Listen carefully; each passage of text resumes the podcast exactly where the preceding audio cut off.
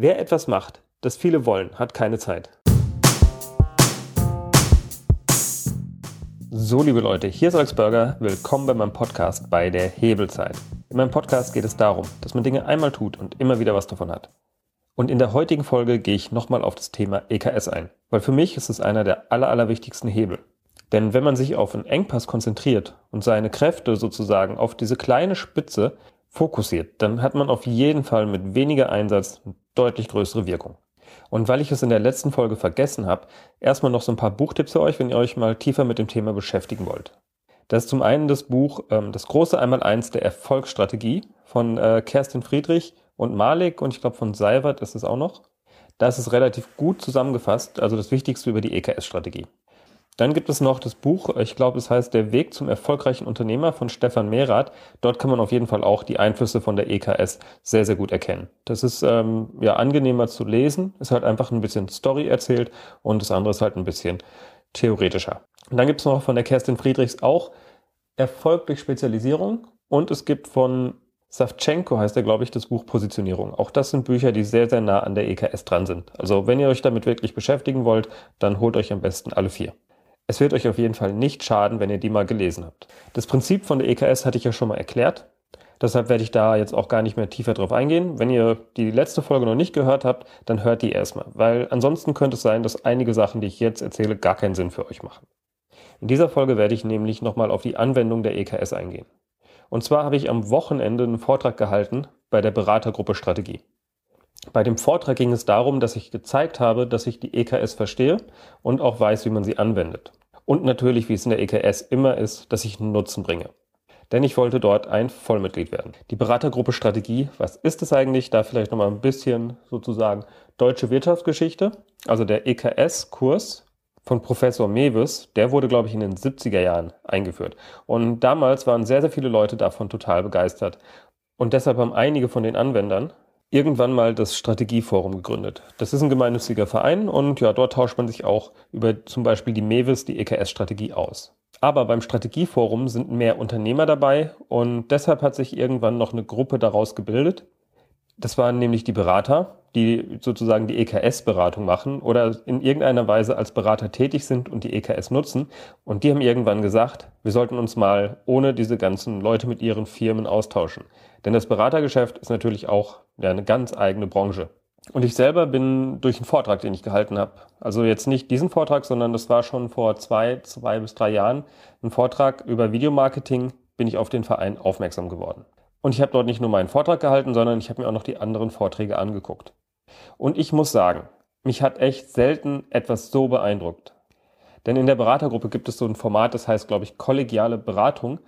Und es war einfach unfassbar für mich, wie gut sich die Leute ja, auf einem hohen Niveau auseinandergenommen haben. Also jetzt nicht böse zueinander waren, sondern wirklich die Ideen aus sehr, sehr vielen Blickwinkeln hinterfragt haben und sehr einfach sehr, sehr solide im Grunde genommen die Schwachstellen von jeder Idee sofort entdeckt haben. Und ganz ehrlich, ich habe das nirgendwo anders erlebt. Und das war für mich auch ein Grund, mich erstmal, also ich habe erstmal meine Hausaufgaben gemacht, bevor ich da Mitglied wurde oder Anwärter. Ich habe erstmal mir die ganzen EKS-Bücher drauf geschafft, weil davor habe ich mich auch noch nicht so stark mit EKS beschäftigt. Aber nachdem ich gesehen hatte, was die Leute drauf hatten, war es für mich erstmal klar, ich muss den ganzen Kram lesen. Ich bin zwar kein echter Berater, aber zum Glück haben die Leute ja zwei Augen zugedrückt, weil im Grunde genommen mache ich schon so ein bisschen Beratung. Ich ähm, liefere nur halt nicht irgendwie Beratungsverträge ab, sondern im Endeffekt liefere ich eine Videoproduktion. Aber es basiert trotzdem alles bei mir auf Strategie und da waren sich die Leute dann doch einig, irgendwie gehört es schon dazu. Und so ist mir also gelungen, Mitglied in diesem Verein zu werden. Also am Anfang erstmal Anwärter. Um diesen Status zu bekommen, musste ich auch zwei von den Mitgliedern finden, die mich dabei supporten. Das hat aber äh, relativ gut geklappt, weil man muss sagen, die Leute sind ja alle nett. Und ähm, dadurch, dass ich so ein junger Bursche bin, ich glaube, ich bin jetzt im Moment der zweitjüngste in dem Verein, waren die Leute natürlich auch froh, dass da ein bisschen Nachwuchs reinkommt. Ja, und was macht der Verein? Der Verein trifft sich äh, dreimal im Jahr zu einem Jour fix. Da wird immer ein schönes Hotel gebucht. Und dann wird einen Tag werden Vorträge gehalten. Am zweiten Tag werden nochmal irgendwie ein paar Vorträge gehalten. Und es werden aber auch sozusagen neue Mitglieder, die dann Vorträge halten und dann aufgenommen werden und es werden kollegiale Beratungen gemacht. Also sprich, jemand stellt ein Problem der Gruppe vor und bekommt dann Tipps von der ganzen, von dem super Beratergehirn. Und ja, natürlich trifft man sich abends noch bei einem leckeren Essen und bei dem einen oder anderen Bier beziehungsweise Wein.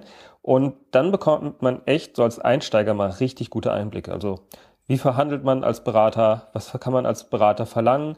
Oder auch, wir haben einige Speaker und Coaches dabei. Also auch, wie funktionieren deren Geschäftsmodelle? Die Leute sprechen echt sehr, sehr offen über ihre Zahlen und geben sich gegenseitig ziemlich viele Tipps. Also Dinge, die man nicht mal im Internet irgendwo finden kann, kann man dort lernen. Oder auch, wie spreche ich Mittelständler an? All solche Fragen werden dort ja einfach von Berater zu Berater beantwortet. Und man darf es ja fast gar nicht sagen, aber es ist wirklich spottbillig. Die Mitgliedschaft kostet im Moment nur 120 Euro im Jahr und man bekommt dafür im Endeffekt den Eintritt für alle drei Joe-Fixes. Man bezahlt beim Joe-Fix eigentlich nur noch die Kosten fürs Hotel, weil der Tagungsraum muss gebucht werden, das Essen dort muss bezahlt werden und solche Sachen. Aber die ganzen Sprecher werden von den Mitgliedsbeiträgen bezahlt. Das ist sozusagen in der Mitgliedschaft drin. Und weil das Geld eigentlich bisher immer gereicht hat, haben die einen total groben Betrag, der einfach daher rührt, dass der Betrag irgendwann mal, ich glaube es waren 240 D-Mark, in Euro umgerechnet wurde. Und seitdem wurde der Preis nicht mehr erhöht. Also echt, es ist einfach super genial. Aber warum muss man den Preis erhöhen, wenn man eh kaum Ausgaben hat? Weil ja, die Sprecher, die Hotelkosten, alles was damit zusammenhängt, kann man ja von den Einnahmen anscheinend bezahlen. So, erstmal genug geschwärmt von diesem Verein und äh, ja, sozusagen von dem Offline-Netzwerken. Also leider gibt es sowas nicht im Internet, solche Orte. Jetzt kommen wir aber mal zu meinem Vortrag. Ich hatte meinen Vortrag in drei verschiedene Phasen unterteilt. Die erste Phase war, wie ich mich selber entwickelt habe, also über mein Unternehmen und über mich, was ich so mache. Die zweite Phase war dann, ja, es ging um Nutzen. Da habe ich einfach mal erklärt, wie ich äh, meine eigenen Funnels baue und wie ich sozusagen meine eigenen Kunden auch akquiriere. Kennt ihr bestimmt schon, ihr habt ja meinen Podcast gehört, habe ich schon eine Menge zu erzählt, also spare ich mir das auch. Und im dritten Teil habe ich dann nochmal die Anwendung der EKS gezeigt. Also, na klar, in Phase 1 und 2 war natürlich auch schon ein bisschen was drin, aber in 3 habe ich mich nochmal an die sieben Phasen gehalten und habe dann einfach mal geguckt, wenn ich jetzt neu anfangen würde, wie würde ich gerade vorgehen? Ja, und die erste Phase dabei ist die Ist-Situation und die Kernkompetenz oder wie ich es, glaube ich, gestern genannt habe, die Stärken zu zeigen. Und in meinem Fall ist es ja ganz klar, ich bin ziemlich gut darin, Videos zu produzieren oder Inhalte zu produzieren. Und ich ne, habe es mal so genannt, man kann sich nicht selber teilen, aber man kann Videos von sich teilen. Und das ist im Grunde genommen meine Kernthese, mit der ich, egal welches Projekt ich angehe, immer wieder nach vorne gehe. Okay, Podcast ist jetzt nur die Tonspur, aber im Grunde genommen ist es auch, in meinen Augen ist ein Podcast auch ein Video. So, die zweite Phase ist dann die Analyse. Was ist wohl das erfolgversprechendste Geschäfts- und Aufgabenfeld? Und da habe ich gemerkt, man kann total viele Dinge mit Videos machen, aber von den ganzen Produktionen, die ich bisher gemacht habe, das interessanteste Geschäftsfeld ist im Grunde genommen die Skalierung von Unternehmen durch den Einsatz von Video. So, natürlich kann man Videos auch fürs Marketing einsetzen. Also das hilft natürlich auch beim Skalieren. Aber es gibt noch richtig, richtig viele Dinge, die man auch machen kann. Zum Beispiel das Thema Productize spielt ja bei mir eine große Rolle. Und um einfach Anleitungen, die man in-house verwendet, äh, zu erstellen, ist Video ein super Mittel. Also ich glaube nicht, dass jemand schneller eine Anleitung äh, niederschreiben kann und mit Bildern irgendwie unterstützen kann, als ich ein Video produziert habe. Und der dritte Punkt, wo man halt auch diese Skalierung sehr, sehr gut machen kann, ist der Kundendienst. Wenn man den Kunden einfach einen super genialen Support über Video bietet, dann hat man ein riesen Wachstumspotenzial, weil man einfach nicht mehr so viele Leute einstellen muss. Kundendienst ist häufig einer der größten Engpässe. Und ja, das sind sozusagen die drei Themen, die ich als entscheidende Geschäftsfelder dort erkannt habe. Also einmal das Marketing, dann die Productized Services oder die SOPs, wie man sie auch nennen kann, und der Kundendienst. Jetzt kommen wir zur erfolgsversprechendsten Zielgruppe. Also wo kann man wohl den größten Impact haben? Ja, und wenn man zum Thema geht, Skalierung von Unternehmen durch Video, dann ist es eigentlich relativ klar. Man sollte sich auf Unternehmen konzentrieren, die sehr, sehr schnell erfolgreich geworden sind. Also die einfach sehr, sehr stark wachsen und dann immer wieder an neue Engpässe kommen. Dort ist ein super interessantes Geschäftsfeld. Und ich habe eben gesagt, Unternehmen, da gab es so eine kleine Diskussion. Eigentlich habe ich gemeint Unternehmer. Weil für mich ist es im Moment in der Größe von meiner eigenen Firma leichter mit Unternehmern zu arbeiten. Aber darauf komme ich später nochmal zurück. Denn meine Idee wurde zwar als sehr, sehr interessant, aber auch ja, es hatte einige Schwachstellen. Von daher erzähle ich erstmal weiter, was ich mir im Grunde gedacht habe. Was ist denn das größte Problem von Unternehmern, von denen das Unternehmen sehr, sehr schnell wächst? Klar, sie haben einfach keine Zeit mehr. Sie haben keine Zeit, eine Lösung für bestimmte Probleme zu finden. Und um das in einem Zitat zusammenzufassen, meine Firma wächst mir einfach über den Kopf. Wenn ich ausfalle, fliegt mir alles um die Ohren. Also das ist sozusagen mein Avatar gewesen. So, kommen wir zur fünften Phase, der Innovationsphase. Also welche Problemlösung konnte man angehen?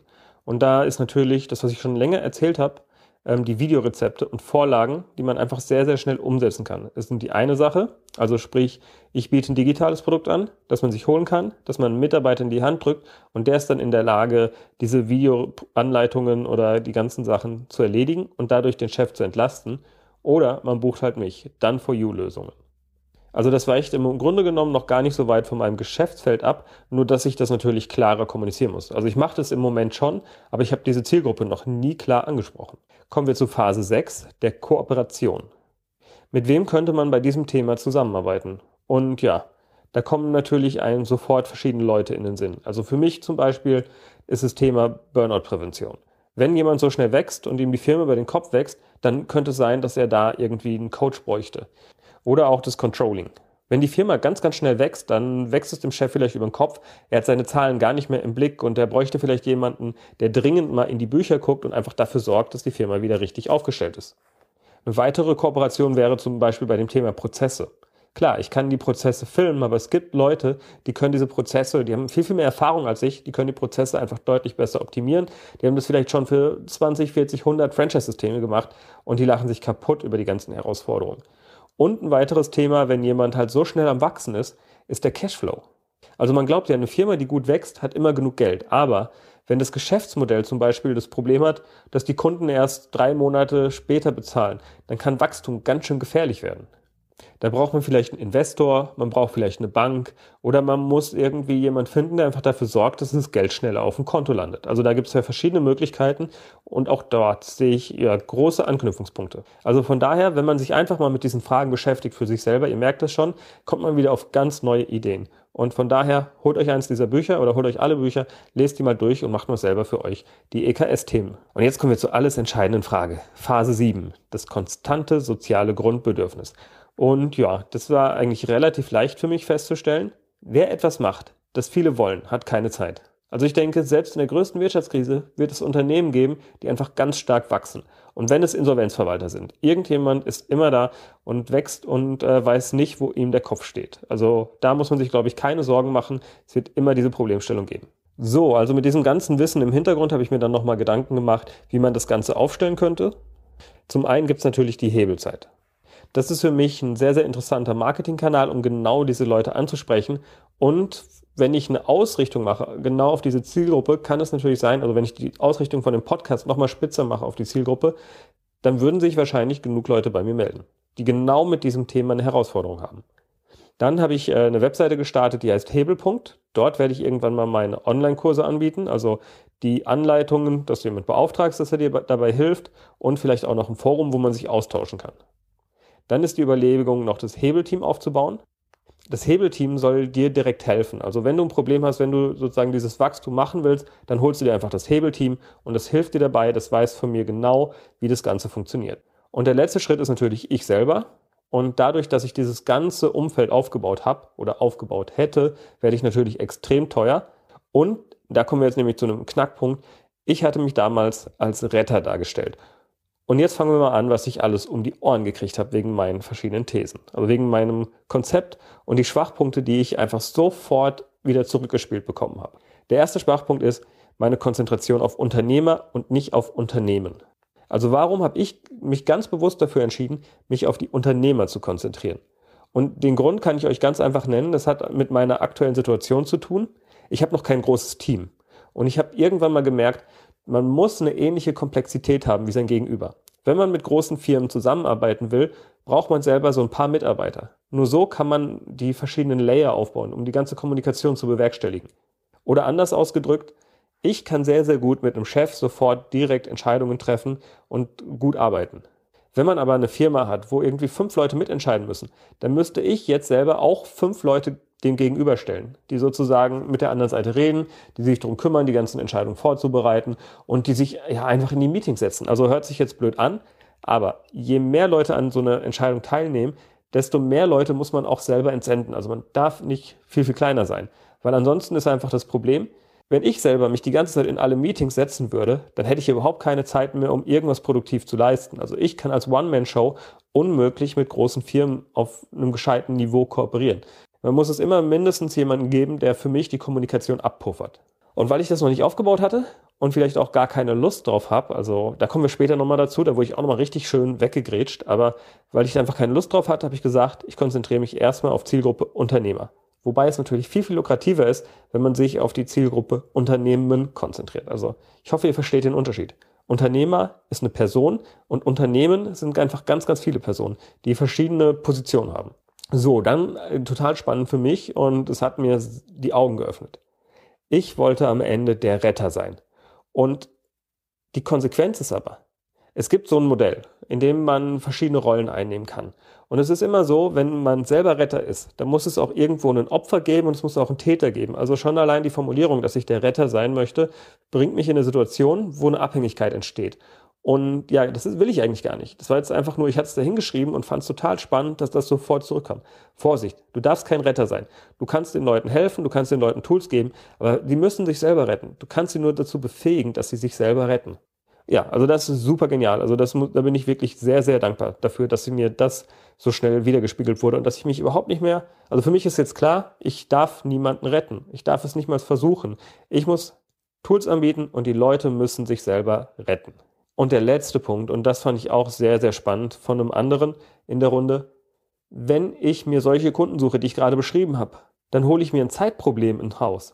Das ist nämlich dann so, Kunden, denen das Unternehmen über den Kopf wächst, mit denen habe ich immer auch das Problem, dass die Abstimmung nicht funktioniert, dass sie die, weiß ich nicht, mir nicht zurück, schnell genug Feedback geben, dass im Grunde genommen, ja, jedes Mal, wenn ich so einen Kunden habe, werde ich ein großes Zeitproblem haben.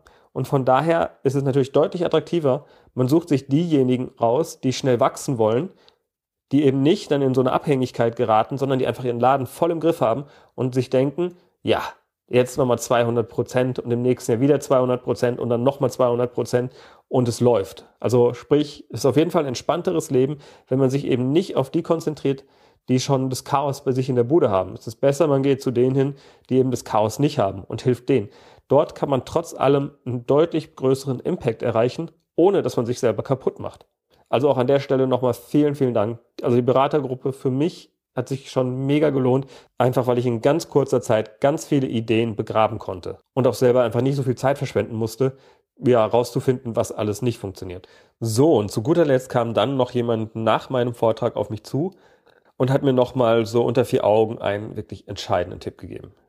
Und zwar, dass ich äh, ja strategisch schon relativ viel verstanden habe, aber wahrscheinlich noch bei mir persönlich noch an einigen Dingen arbeiten muss, also ein paar Baustellen offen habe. Und ja, da habe ich mal sozusagen in mich reingeguckt und mir ist eine große Baustelle aufgefallen. Und die ist auf jeden Fall für mich eine totale Wachstumsbremse. Ich mag es einfach nicht, Konflikte einzugehen. Und zwar eine bestimmte Art von Konflikten. Wenn irgendwo eine Abhängigkeit besteht, dann gehe ich einen Konflikt aus dem Weg. Ich habe einfach keinen Bock, mich mit Leuten zu streiten.